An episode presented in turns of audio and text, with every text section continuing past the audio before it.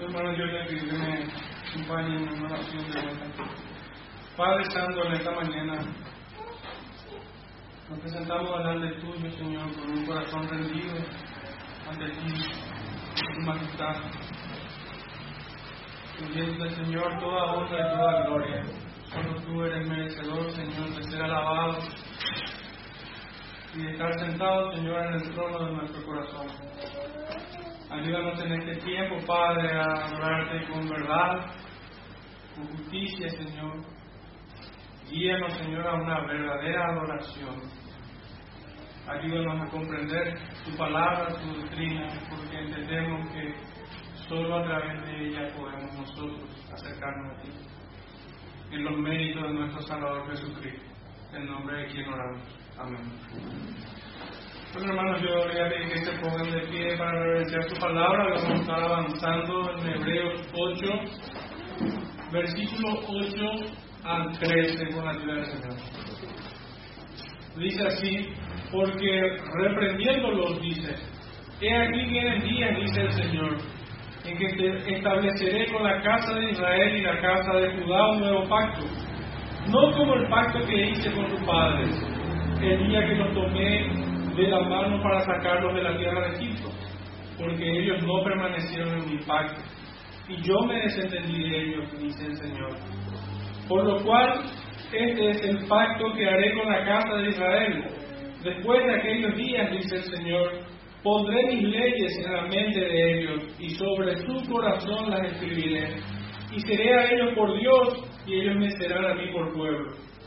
Ninguno enseñará a su prójimo ni ninguno a su hermano, diciendo, conoce al Señor porque todos me conocerán, desde el menor hasta el mayor de ellos, porque seré propicio a sus injusticias y nunca más me acordaré de sus pecados y de sus iniquidades. Al decir nuevo pacto, ha dado por viejo al primero, y lo que se da por viejo se envejece, está próximo a desaparecer. Pueden sentarse, hermano. Señor, bendiga su palabra.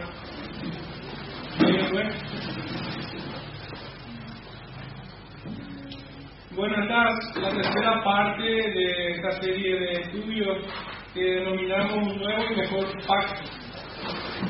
Y para abordar ya directamente todo el ciclo necesito hacer una pequeña introducción a modo de refrescar un poco los conceptos y las ideas que veníamos desarrollando en esta serie.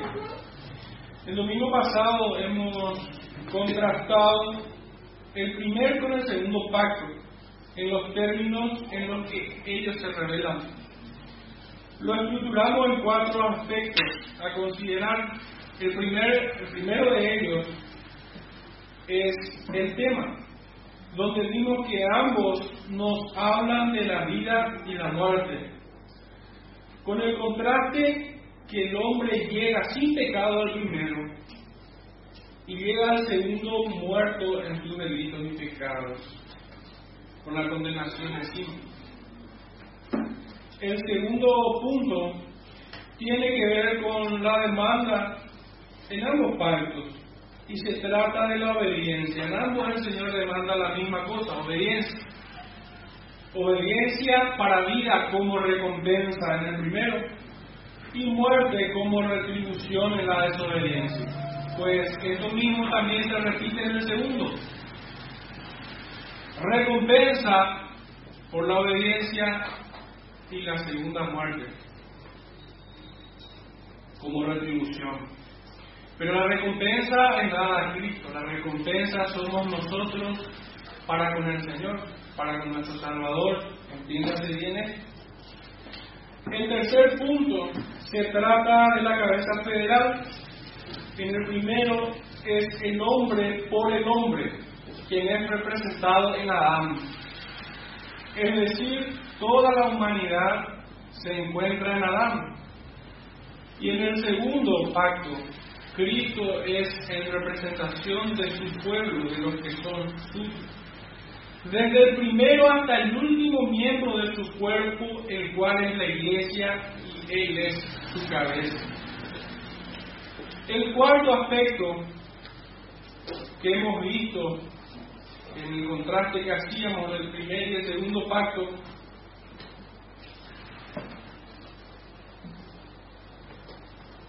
es el resultado que tuvo ambos, fueron distintos. Es el resultado de ambos pactos, distintos entre sí.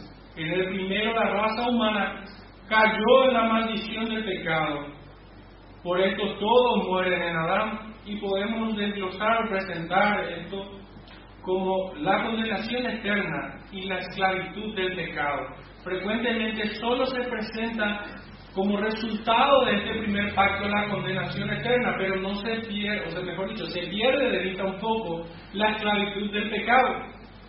A lo mejor no de manera consciente, pero sí de manera inconsciente al presentar el Evangelio o cuando las iglesias hacen evangelismo, es como que se desentienden o se olvidan de esto, de la esclavitud del pecado en el cual están todos los hombres. Este es el resultado del primer pacto. Pero en el segundo, el resultado es diferente. Pues en los méritos de Cristo, nuestro Señor y Salvador, fuimos rescatados de nuestra miseria espiritual y fuimos traídos de la condenación eterna y de la esclavitud del pecado, hemos sido libertados para vida eterna. Entonces, en dos palabras se encuentran el contraste en cuanto al resultado, términos de resultado de ambos pactos. Muerte, primero, resurrección y vida eterna en el segundo. También hemos hablado eh, de otros aspectos. Hemos hablado de estos pactos en términos de, si podemos sintetizar en una sola frase, haz esto y vivirás, es el primer pacto. Y el segundo es, cree en el Señor Jesús y serás salvo. Estas son las síntesis del primero y del segundo. También hemos visto que ambos pactos son parte sustancial del Evangelio. Ambos pactos. En Romanos 1.17 dice, porque en el Evangelio la justicia de Dios se revela por fe y para fe, como está escrito, más el justo por fe vivirá. Esto es lo que leemos en Romanos 1.17. Y en este texto de Romanos 1, nosotros podemos perfectamente ver el alcance, la presentación y el resultado. Vemos todos estos elementos, el tema, vemos nuestra cabeza federal, la demanda y el resultado final. Pues leíamos que en el Evangelio la justicia de Dios se revela. La justicia de Dios. ¿Cuál es la justicia de Dios en ambos pactos? ¿Cuál es? En el primer pacto podemos traer más luz con el texto que se encuentra en el capítulo 6 de Romanos también. Podemos ampliar esto, Romanos 6, 22 y 23, dice así, mas ahora que habéis sido libertados del pecado y hechos siervos de Dios, tenéis por vuestro fruto la santificación y como fin la vida eterna. Fíjense, aparecen las dos cuestiones que habíamos perdido en el primer pacto. La vida eterna y la libertad de, de la esclavitud del pecado. Y en el verso 23 dice, porque la paga del pecado es muerte. Primer pacto. Mas la dádiva de Dios es vida eterna en Cristo Jesús, Señor. Segundo pacto. En, en el Evangelio entonces nosotros encontramos perfectamente ambos pactos. Si nosotros no tomamos conciencia, si nosotros no entendemos estos pactos que el Señor ha hecho, no podemos tampoco entender el Evangelio de Dios. ¿Cómo comprenderíamos la justicia de Dios? ¿Cómo entenderíamos verdadera y cabalmente la obra de Cristo allí en la cruz? No entenderíamos el concepto de la justificación y menos aún el propósito de la misma, el ser libertados de la esclavitud del pecado para vida eterna. Muchos hoy viven en pecado flagrante, su conciencia ya no los acusa, sino que los justifica. Se sienten seguros de su conciencia practicando y viviendo el pecado sin temor, pero dicen estar en la fe, dicen creer en el Evangelio. Realmente no comprenden, porque si comprendieran el Evangelio entenderían que el Evangelio les liberta de esta esclavitud del pecado. No solo que les redime para vida eterna y así los saca de la esclavitud, mejor dicho, de la condenación eterna. Quien no ha entendido ambos pactos no entiende el Evangelio. Quien no entiende el Evangelio no puede comprender estos pactos del Señor. No los puede. Y hay otro versículo en el mismo libro, capítulo 5, verso 17 al 19. Pues si por la transgresión de uno solo reinó la muerte, mucho más reinarán en vida por uno solo, Jesucristo, los que reciben abundancia de la gracia y el don de la justicia. Así que como la transgresión de uno vino la condenación a todos los hombres, fíjense acá se desarrolla aún más aquello que venimos estudiando nosotros, que Abraham, perdón, me corrijo, que Adán estaba en representación de toda la humanidad. Y sin embargo Cristo en representación de su pueblo. Pero acá dice que por la transgresión de uno vino la condenación a todos los hombres. De la misma manera, por la justicia de uno vino a todos los hombres la justificación de vida. Porque así como por la desobediencia de un hombre los muchos fueron constituidos pecadores, así también por la obediencia de uno los muchos serán constituidos justos. Pero nosotros podemos entender bien esto, de que es una realidad palpable, día tras día nosotros vemos que esto es así, que por la transgresión de uno vino la condenación de todos los hombres. ¿Cuántos se han perdido y cuántos aún hoy se pierden? y se perderán. Todos los hombres, como dice el apóstol, se han desviado, a una se han hecho inútiles. No hay justo ni aún uno, no hay quien busque a Dios. No hay quien busque a Dios, dice la Escritura. Pero sin embargo, la gracia, el perdón de Dios se revela a través de Cristo y alcanza a quienes son de Él. Al comienzo habíamos dicho que, que la justicia se revela como recompensa. En el primero era la obediencia de Adán, no la alcanzó, transgredió y recibió condenación. Pero en la obediencia de Cristo, Él sí alcanzó la recompensa.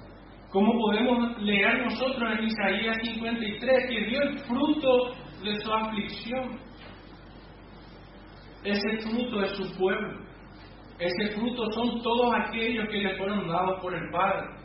Ya hoy no vamos a entrar a mirar esos textos donde el domingo pasado vimos que Dios el Padre le da un pueblo, le da al hombre, no le da a todo el mundo. Y es por eso que Cristo hace efectivo su, su sacrificio por cada uno de aquellos que le fueron dados por el Padre. También hemos hablado de Cristo como nuestro profeta, rey y sacerdote. De hecho, que así empieza la carta a los hebreos. Y solamente quisiera, en torno a este punto de nuestro rey, profeta y sacerdote, hacer una breve lectura de lo que dice los párrafos 9 y 10 del capítulo 8 de nuestra confesión bautista. Por cierto, ayer lo estuvimos estudiando. Dice así el párrafo 9. Este oficio de mediador entre Dios y el hombre es propio solo de Cristo, quien es el profeta, sacerdote y rey de la iglesia de Dios y no puede ni parcial ni totalmente ser transferido de él a ningún otro. Párrafo 10. Esta cantidad y orden de oficios son necesarios, pues por nuestra ignorancia tenemos necesidad de su oficio profético. Y por nuestra separación de Dios y la imperfección del mejor de nuestros servicios, necesitamos oficio sacerdotal para reconciliarnos con Dios y presentarnos aceptos para con Él. Y por nuestra falta de disposición y total incapacidad para volver a Dios y para rescatarnos a nosotros mismos, y protegernos de nuestros adversarios espirituales, necesitamos oficio real para convencernos, subyugarnos, atraernos, sostenernos, librarnos y preservarnos para su reino celestial. Esto es lo que dice nuestra confesión, al cual nosotros estamos adheridos plenamente. Gloria a Dios porque Él nos vence. Gloria a Dios porque Él somete nuestras mentes, nuestros corazones, todo sentimiento debe ser llevado y todo pensamiento cautivo a la mente de Cristo. Él es la propiciación de su pueblo, la justificación y la mayor esperanza de quienes esperan en Él. Este es Cristo. Un pequeño bosquejo del estudio que vamos a entrar ahora es que se divide en dos partes grandes, digamos. Los versículos 8 y 9 es la, corresponde a la primera parte de este estudio y presenta el nuevo pacto como consecuencia de la transgresión del hombre en el primero. La segunda parte va del versículo 10 al 12 y ya nos habla de manera directa sobre el nuevo pacto. Finalmente, el versículo 13 es la conclusión del tema del estudio de esta mañana. Quisiera volver a leer nuestro texto, versículos 8 y 9, primera parte de nuestro estudio.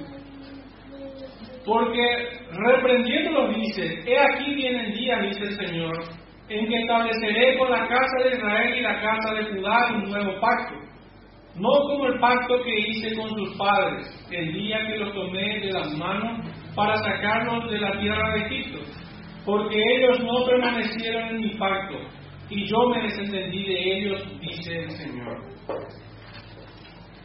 Debemos entender que ambos pactos se encuentran presentes ya en el Génesis. Es importante esta aclaración porque los versículos nos hablan de un contexto histórico un poco más lejano, nos habla más o menos del tiempo de Moisés. El primero claramente revelado ya el Génesis, tanto que el resultado es evidenciado sin sombra de dudas. Es la muerte, fue la muerte espiritual del hombre. Hubo un juicio allí. Se, plasma perfectamente en, en el libro de Génesis, en los primeros capítulos.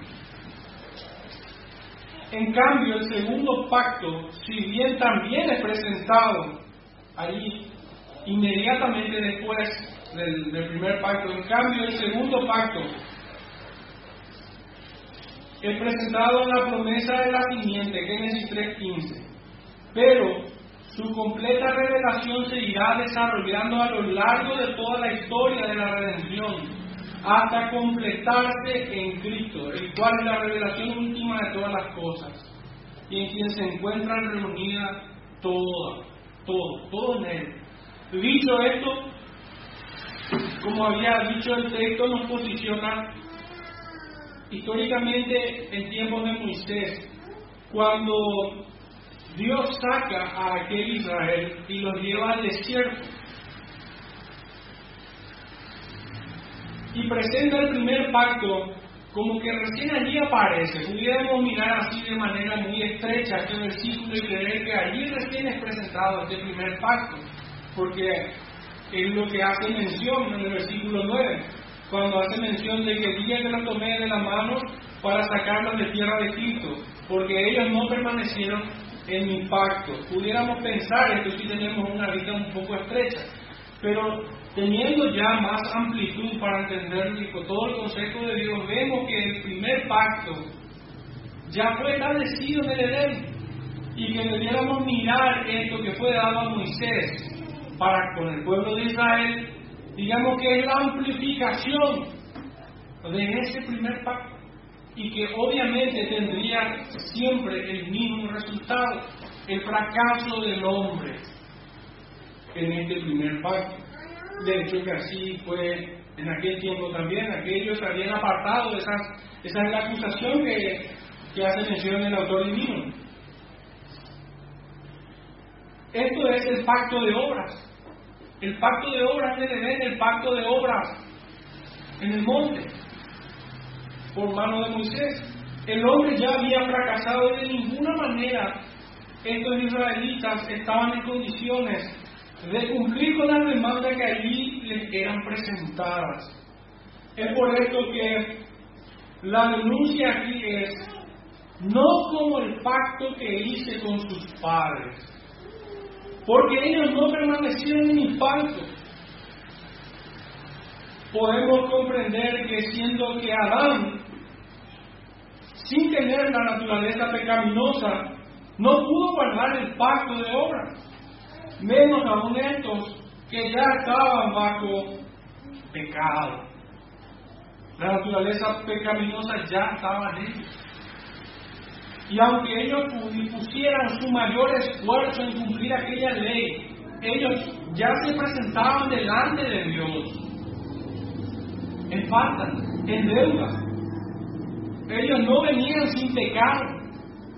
Ellos ya tenían una deuda anterior. ¿Cómo pudieran ellos hacer frente a esta nueva demanda si es que fuera nueva? En la ley ellos debían más bien ver el carácter santo de Dios, que se revelaba a ellos. Y al mismo tiempo su imposibilidad de cumplir con las exigencias que la ley demandaba. Debían rogar por un mediador. Estos entonces fueron reprendidos incontablemente por todos los profetas comenzando por Moisés Fueron reprendidos. La ley para ellos fue para muerte. No entendieron el propósito de la ley, sino quisieron darle otro uso. De alguna manera, por dar un gráfico, una imagen de cómo ellos vieron la ley, vieron como una escalera que los llevaba al trono de Dios y que ellos podían ascender por sí solos. Y de ninguna manera podían. La ley más bien allí era una tremenda muralla, era una barrera que hacía imposible siquiera que ellos se acerquen a Dios. Porque en la medida que ellos más se acercaban a la ley, en la ley, más distantes se hacían de Dios por sus pecados porque por medio de la ley tenemos conocimiento del pecado. Ese es el propósito inicial de la ley. Ahora no es el fin último. También la ley tenía otro propósito. El de convertir, convertirse, ser un año a Cristo. Ahora, pero ¿cómo, ¿cómo es que se puede ver esa diferencia? ¿Cómo es que la ley puede ser condenación para aquellos. Y puede ser un ayo, un pedagogo, alguien que nos acerca, que nos enseña, que nos muestra de nuestra necesidad de Cristo.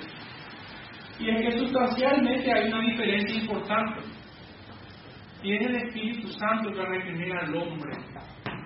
Y de esta manera, la ley cumple ese propósito de ser un ayo La ley sin el Espíritu Santo es muerte para ellos.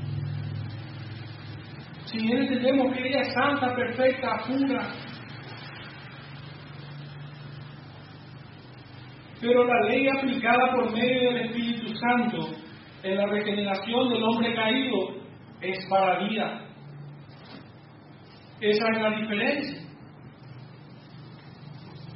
Aquellos israelitas que no habían permanecido en su pacto habían tropezado y habían sido reprendidos innumerables veces por todos los profetas, por todos los profetas. La manera más fuerte tal vez, o al menos es la que me causa esa impresión, es la del profeta Oseas. Cuando el profeta se casa con una prostituta, para mostrarle la forma en que ese Israel se comportaba para con. Traicionándolo y traicionándolo y traicionándolo tantas veces. Siempre tropezaban.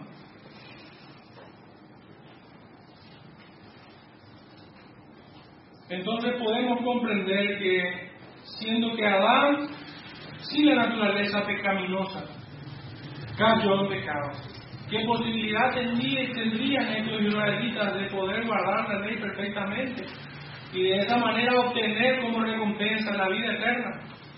No tenían ninguna posibilidad. El propósito de la ley era que ellos viesen el carácter santo de Dios, su incapacidad de acercarse a Dios. Lejos de ser una calera, era una gran muralla para aquellos que no tenían el Espíritu Santo. Era una gran muralla para ellos, que en la medida que más se acercaban en la ley, más distancia tendrían que haber tomado de Dios, o tendrían que haber sido más conscientes de ellos. Para quienes eran hombres pobres de espíritu y habían llegado a en este punto, lo siguiente era clamar por un Salvador. Que en ese mismo lugar Moisés era un tipo de aquel a quien ellos debían clamar. Moisés estaba allí mostrándole que necesitaban un mediador. Ellos no podían acercarse a Dios, ellos no podían subir a lo alto del monte, no podían estar cara a cara delante de Dios. Dios lo hubiera consumido. Pero este pueblo se ensoberbeció, este pueblo se endureció en su corazón, fue encallecida su conciencia y desecharon a Dios, al intermediario, a Moisés en este caso, un tipo de Cristo, y desecharon su palabra, desecharon la esperanza de que Moisés bajaría de vuelta. Ellos habían desechado la salvación de Dios.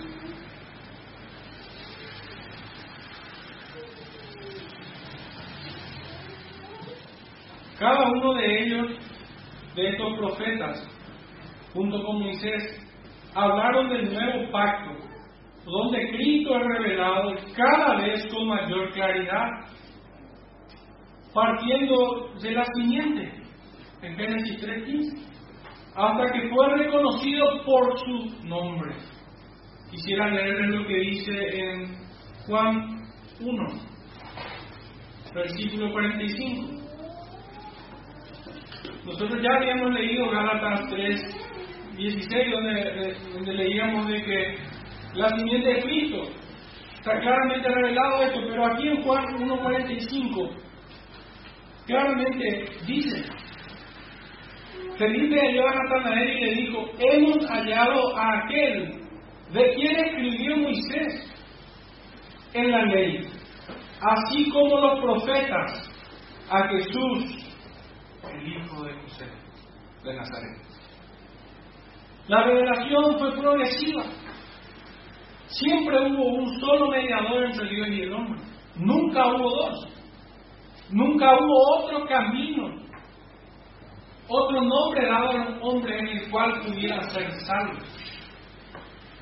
Dios siempre ha tenido un solo pueblo, desde Adán hasta el último que ha de ser redimido para su gloria y por amor de su nombre.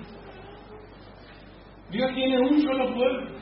Aquellos que estaban en la antigüedad tendrían que haber mirado en aquel que había de venir, así como lo hizo Abraham, así como lo hizo David, y que textual, literalmente, encontramos esto en, en Juan 8 y en Hechos 2,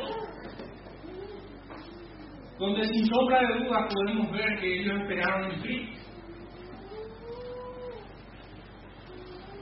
Todos aquellos que veían a la ley como el medio real y efectivo de su salvación perecieron. Más aquellos que anhelaban y esperaron en aquel que había de venir fueron redimidos. Y quisiera mostrar un poco, o poner como evidencia el texto de Primera de Pedro, capítulo 1, verso 10 al 12. Estuve diciendo varias veces que todos los profetas habían exhortado y reprendido a este pueblo. Los profetas que profetizaron de la gracia destinada a vosotros, inquirieron y diligentemente indagaron acerca de esta salvación, escudriñando qué persona y qué tiempo indicaba el Espíritu de Cristo que estaba en ellos, el cual anunciaba de antemano los sufrimientos de Cristo y las glorias que vendrían tras ellos. A estos se les reveló que no para sí mismos, sino para nosotros, administraban las cosas que ahora os son anunciadas por los que os han predicado el Evangelio, por el Espíritu Santo enviado del cielo, cosas en las cuales anhelaban mirar los ángeles. Esta revelación que recibían los profetas se resume en un nombre, Cristo, aquel que había de venir. Hay versículos o textos muy claros al respecto ya, en los profetas Isaías, Jeremías, Ezequiel. Pero todos ellos, junto con Moisés, hablan de Cristo. No se equivoca aquel antiguo que dijo que todo versículo te lleva a Cristo. Y si quisiéramos buscar aún más evidencia, si esto no nos satisface, ni siquiera hace falta salir del libro de Hebreo.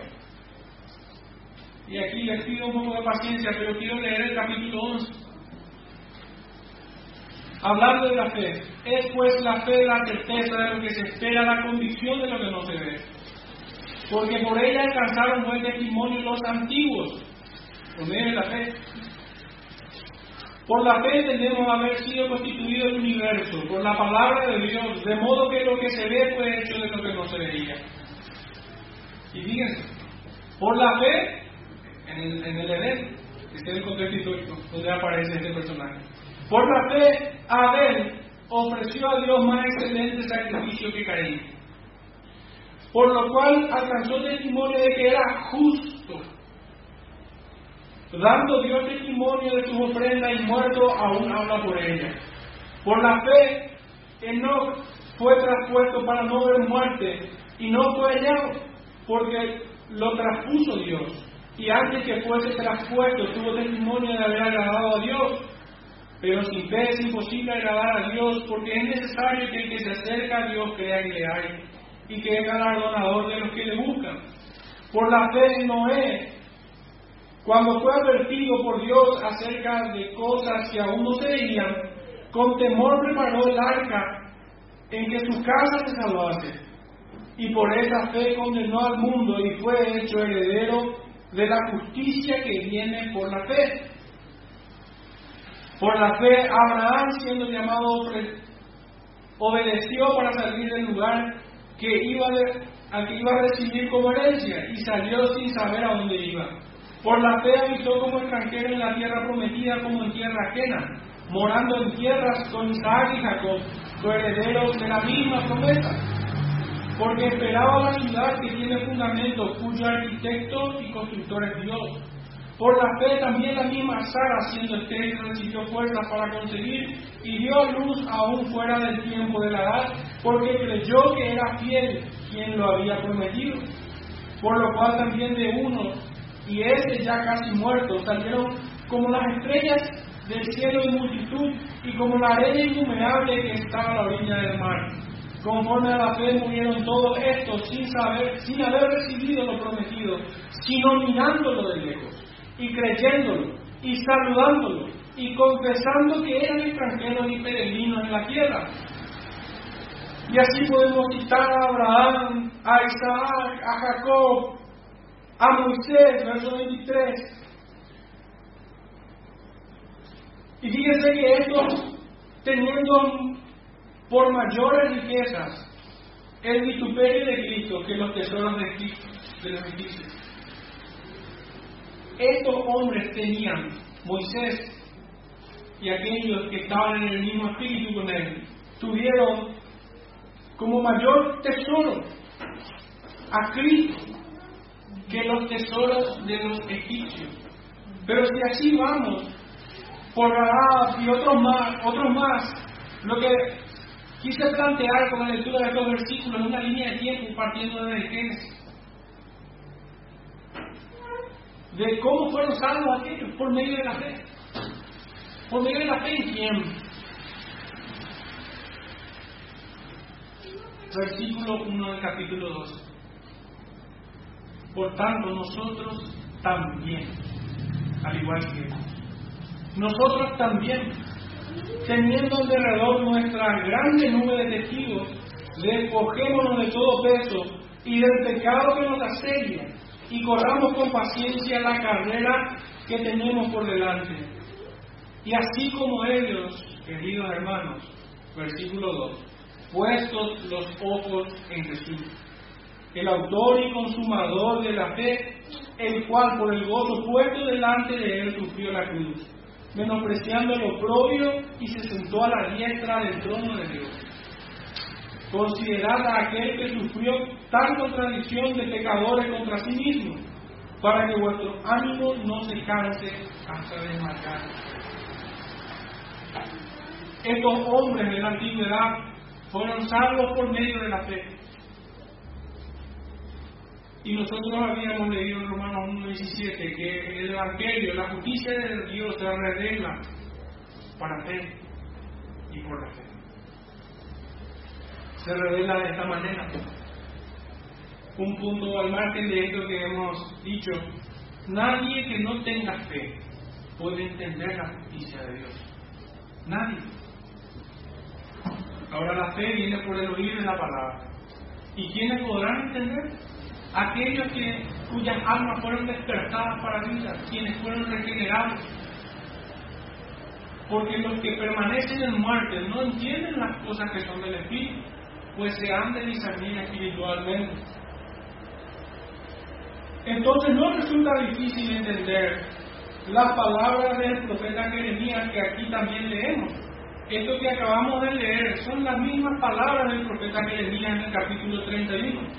Quieren podemos ir allí brevemente. Jeremías 31, versos 31 al 34.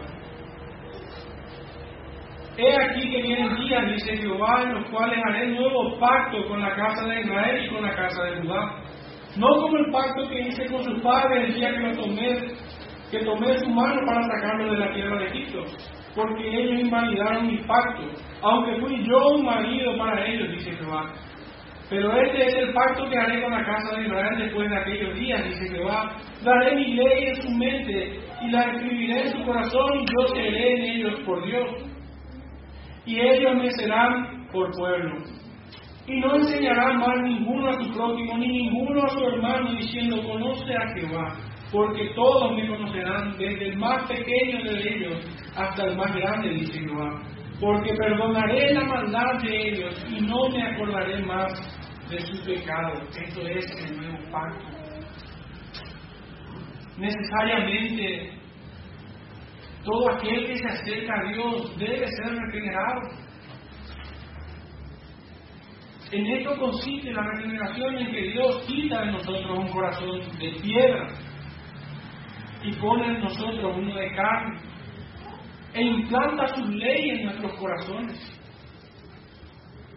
perdonándonos así, procediendo nosotros al arrepentimiento y alcanzando el perdón de Dios en los méritos de Cristo. En este punto de la historia, en los méritos de aquel que había de venir, pues ya había sido anunciado que había de venir uno de Belén, cuyo nombre es o iba a ser Emanuel, admirable, consejero, príncipe de paz, Padre eterno. Es por eso que pudieron reconocer Natanael y su hermano. Hebreo 8, 8 al 12 dice las mismas palabras que el profeta Jeremías. Este nuevo pacto es el mismo el cual es revelado a lo largo de toda la escritura, desde el Génesis hasta el Apocalipsis en toda la historia de la redención del hombre.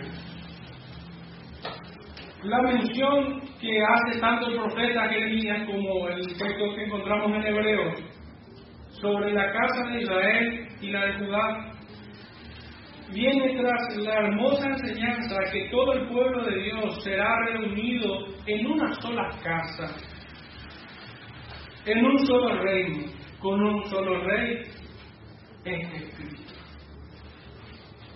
En tiempos en que recibían la carta del, del profeta Jeremías, el pueblo de Israel estaba dividido. Y todo aquello era una, era una gran parábola para que pudiesen mirar a Cristo. Un punto más en esta parte es que los israelitas cayeron en tremenda ingratitud por haberse olvidado de que ellos estando en estando completamente sometidos en Egipto experimentaron la gracia y el favor de Dios siendo rescatados de su miserable vida. Y sin embargo ellos desecharon a Dios. Sin embargo ellos desecharon a Moisés y las palabras que él traía. Ellos desecharon, no lo quisieron escuchar. No aceptaron al intermediario entre Dios y el hombre, al cual él representaba en ese momento. No lo aceptaron, sino que lo rechazaron. Ya entrando en esta segunda parte, que va del verso 10 al verso 12, nos habla un poco más directamente acerca del nuevo pacto. Entonces, cuando quiero, hoy vamos a hacer un estudio concluyente de esto, exhaustivo, lo vamos a ir desarrollando a lo largo de varios sermones más. Pero hoy vamos a encarar algunos aspectos. Dice el verso 10 al 12. Por lo cual este es el pacto que haré con la casa de Israel después de aquellos días, dice el Señor Pondré mis leyes en la mente de ellos y sobre su corazón las escribiré. Y seré a ellos por Dios y ellos me serán a mí por pueblo. Y ninguno enseñará a su prójimo y ninguno a su hermano, diciendo, conoce al Señor porque todos me conocerán, desde el menor hasta el mayor de ellos. Porque seré propicio a sus injusticias y nunca más me acordaré de sus pecados y de sus iniquidades. Este es el glorioso nuevo pacto en Cristo Jesús. Este es el nuevo y mejor pacto en el cual los hombres alcanzan el perdón de los pecados por medio de la justicia de Cristo, por medio de Él. Dios lo hace todo. Romanos 8, verso 29 en adelante nos habla de todo ese proceso el cual solamente Dios opera de manera activa. Y el hombre solamente es objeto de, del amor de Dios. Pues Dios antes de la fundación del mundo nos predestinó. Ya estando en esta tierra, nos llama. Y como dice nuestro Salvador en Juan 6, 37, todo lo que el Padre me da vendrá a mí. Todos aquellos quienes fueron llamados de manera eficaz vienen a Él y son justificados, son tenidos por hijos, son adoptados. Estos también son santificados, pues no se puede ver de manera más clara sino en las mismas palabras de nuestro Salvador nuevamente en Juan 14, 15. Y en 15, 14, donde dice, si me amáis, guardad mis mandamientos. Vosotros sois mis amigos y hacéis lo que yo os mando. La santificación se traduce de manera práctica en la obediencia de su palabra, a su palabra. ¿Y quiénes pueden ser obedientes sino aquellos quienes son renacidos en la simiente de Cristo? Solo aquellos quienes poseen el Espíritu de Cristo pueden caminar en obediencia. Si bien también debemos decir que queda un remanente de pecado.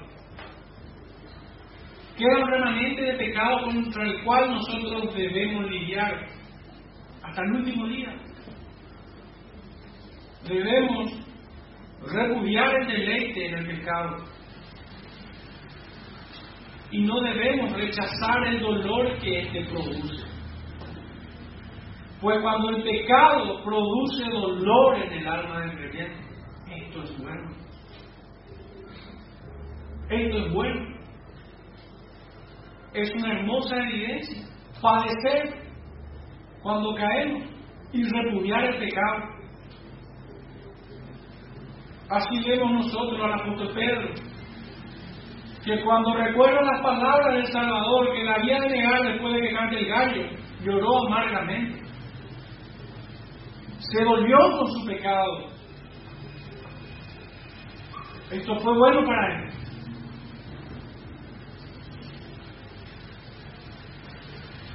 En este nuevo pacto, entonces se revela nuestra reprobación. ¿Y por qué nuestra reprobación? De vuelta haciendo memoria de la palabra de Pablo. La paga del pecado es su muerte. Hay una deuda. La deuda es el pecado. Y la paga es la muerte. Hay una deuda, hay una transacción en la cual nosotros somos deudores delante de Dios. La justicia de Dios viene de esta manera. Dios se cobra su justicia en el primer pacto, trayendo muerte como retribución a la desobediencia del hombre. Mas la dádiva de Dios es vida eterna. Cristo Jesús es la justicia de todo nacido de nuevo. Y en esta transacción Cristo toma nuestra deuda y Él la paga con su muerte y siembra la mayor esperanza en nuestro corazón en su resurrección. Pues si Él no hubiera resucitado, vana sería nuestra fe y seríamos dignos de toda conmiseración. Entonces, en este nuevo pacto, nosotros vemos nuestra reprobación, se revela nuestra reprobación. También vemos la necesidad de un mediador. Y este Cristo. También se revela la justificación que alcanzamos por medio de sus méritos. La justicia que Él tiene. El perdón de pecados. La adopción como hijo suyo. La santificación por medio de la obediencia en el poder de su Santo Espíritu. Porque no debemos olvidar que todo designio en el corazón del hombre es continuo solamente mal. Este es engañoso y perverso. Nosotros lo conocemos. Y la suprema esperanza de reunirnos con nuestro Rey y Señor. Esto ya estaba incluso en la segunda venida está perfectamente revelado en, los profetas. En el texto de Isaías 28, verso 16, dice así, por tanto Jehová el Señor dice así, he aquí que yo he puesto en Sion por fundamento una piedra, piedra probada, angular, preciosa, de cimiento estable el que creyere no se apresure. Piedra desechada por los unificadores. Este es Cristo. Pero preciosa para nosotros, para su pueblo. Cuando nosotros vemos estas palabras de que ninguno enseñará a su prójimo, ni ninguno a su hermano diciendo conoce al Señor, porque todos me conocerán desde el menor hasta el mayor de ellos. De ninguna manera podemos caer en el, error, no solo es un exceso, es un error, es una herejía de lo que hoy se conoce como el hipercaminismo. No podemos tomar como excusa este versículo de que ya no hay necesidad de que nosotros prediquemos el Evangelio. De que ya no es necesario si acá dice que el Señor va a hacer que todos le conozcan. Y no dirá más ninguno a su hermano conoce al Señor no es eso lo que está enseñando el texto. No de ninguna manera sino que Dios hace posible de que tanto gente bien dotada intelectualmente como gente menos dotada intelectualmente, pequeños y grandes, fuertes y, débiles, nobles y mendigos, conozcan el Evangelio, conozcan a este Salvador, ¿Cuántos ejemplos tenemos así? En el Antiguo Testamento podemos ver a Nabucodonosor, en el, en el Nuevo Testamento podemos ver a Lázaro. Uno un rey y el otro un mendigo. Y ambos fueron alcanzados. Nosotros podemos ver a Pedro un pecador y a Pablo un erudito. Podemos ver a hombres que dieron todo por el Señor y fueron traídos de todas partes. Ni la riqueza, ni la pobreza, ni la fuerza, ni la debilidad, ni siquiera las capacidades cognitivas que tiene el hombre son obstáculos para que conozcan a aquellos que son escogidos, para que conozcan la vida eterna. En Juan 17, verso 3 nos dice el Señor, y esta es la vida eterna, que te conozcan a ti. Y este verdadero conocimiento del Señor para vida eterna por medio de tu Santo Espíritu que nos guía toda verdad. No es una mera capacidad intelectual si bien involucra intelecto. Tiene que ver con el corazón, con el nuevo nacimiento, allí donde somos circuncidados, allí donde solo el Espíritu de Dios opera. O el diablo. Verso 12 dice, porque seré propicio a sus y nunca más me acordaré de sus pecados y de sus iniquidades. El perdón que nuestro Señor ofrece es eterno. Todos los días el Señor nos perdona. Nosotros debemos venir al Señor todos los días en arrepentimiento. Debemos rogarle al Señor que nos muestre todos aquellos pecados que se ocultan muchas veces. Tenemos que ser diestros en ubicarlos. Tenemos que ser sabuesos en oler el hedor del pecado. Y rogarle al Señor que nos limpie de, todo, de toda maldad. Si hubo alguien en el Antiguo Testamento que entendió perfectamente esto y que se encuentra plasmado en su palabra, es el rey David.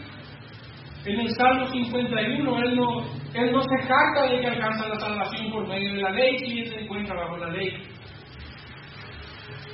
sino que le ruega al Señor perdón, no sin antes tener, de tener una profunda convicción y dolor por su pecado. Contra ti, contra ti solo he pecado. Límpiame sopo y seré más blanco que la nieve. Todos aquellos en la antigüedad se han acercado, aquellos que fueron salvos, se han acercado en verdadera sinceridad, arrepentidos y buscando el perdón de Dios, mirando a aquel que caminaba delante de ellos como poderoso gigante. No confiaban en sus propias fuerzas. Si hubiera alguien que pudiera confiar en su propia fuerza, ese era David. Ese era David. Mas, sin embargo, él mostró toda su fragilidad. Él mostró toda su incapacidad de poder redimirse a sí mismo. Y arrepintiéndose confesó sus pecados delante de Dios y alcanzó el perdón pudiéramos preguntarnos muchas cosas. Como cuál es el propósito entonces de toda aquella liturgia que tenían en el Antiguo Testamento, de toda la ley ceremonial.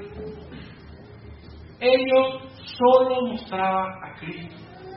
Pero cuando Éste apareció en la consumación de todas las cosas, en el cumplimiento de toda esa ley, fue levantado una sola vez y para siempre. Ya no hay necesidad. Esa ley quedó derogada porque ya cumplió su propósito de mostrar a aquel que había de ser levantado, a aquel que había de derramar su sangre por ellos.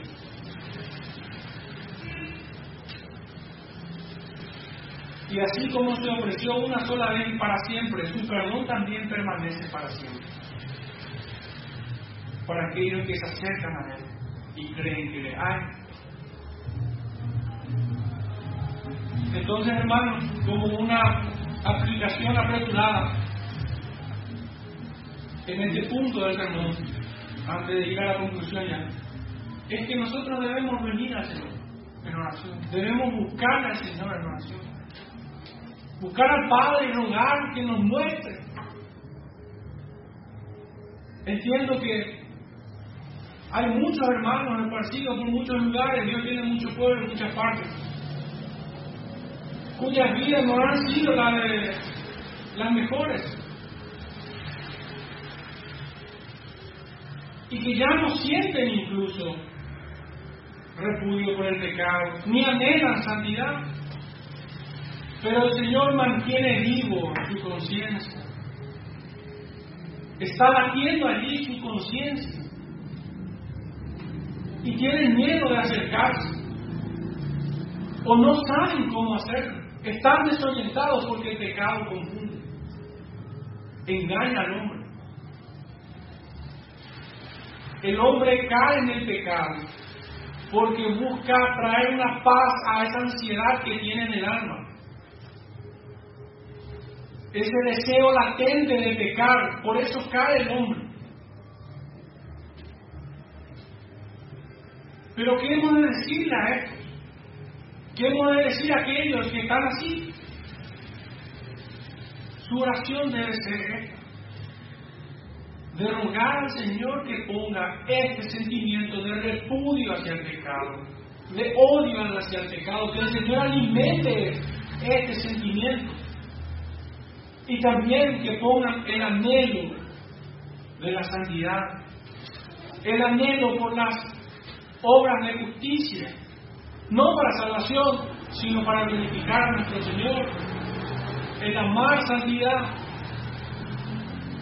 Esta es la oración que ellos deben hacer. Ellos no deben hacer otra oración y aún nosotros debemos hacerlo. No debemos conformarnos.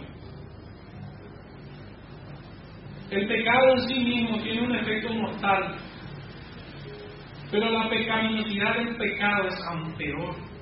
Un solo pecado nos lleva a otro. David es un gran ejemplo. Un solo pecado te puede llevar a otros más, hasta envolverte y enrollarte en él. Debemos entonces enseñarle a estos y nosotros no debemos olvidar para nosotros mismos el pedir al Señor que nos fortalezca en estos dos sentimientos, porque involucra el corazón. No solo es intelecto, no solo es cerebro en esto, no es solo entender y conocer quién es Dios, poder, ser capaz de exponer su evangelio, presentar los atributos de Dios, involucra el corazón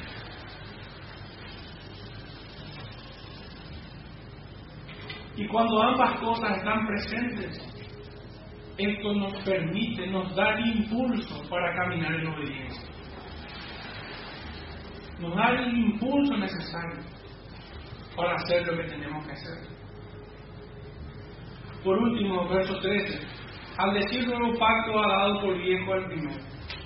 Y lo que se da por viejo y se envejece está próximo a desaparecer. No mucho que decir aquí. sino que el nuevo pacto ha dado por viejo aquí. Debemos aferrarnos a las mejores promesas que Él ofrece. Dios ha hecho todo por nosotros. No hay nada que nosotros podamos hacer para salvación. Pero ya estando redimidos, nosotros debemos buscar ser obedientes a lo que el Señor demanda. Cuando nosotros no ponemos por obra aquellas cosas que Él nos, nos manda, estamos haciendo a Él mentiroso. Y estamos próximos a tropezar en el mismo pecado de aquel pueblo. Oremos, hermanos, esta mañana. Padre Santo, en esta mañana te rogamos que tu palabra sea eficaz al corazón de cada uno de nosotros. Señor, te ruego que nos benzas cada día, Señor. Cada día, Señor, véncenos y pon en nosotros estos sentimientos de rechazo y odio hacia el pecado y amar la santidad, Señor. Danos, Señor, esas fuerzas para caminar en obediencia para hacer todo cuanto te agrada y traer gloria a tu nombre. Señor, úsanos en todas las formas que a ti te place. En el nombre de nuestro Salvador Jesucristo. Amén.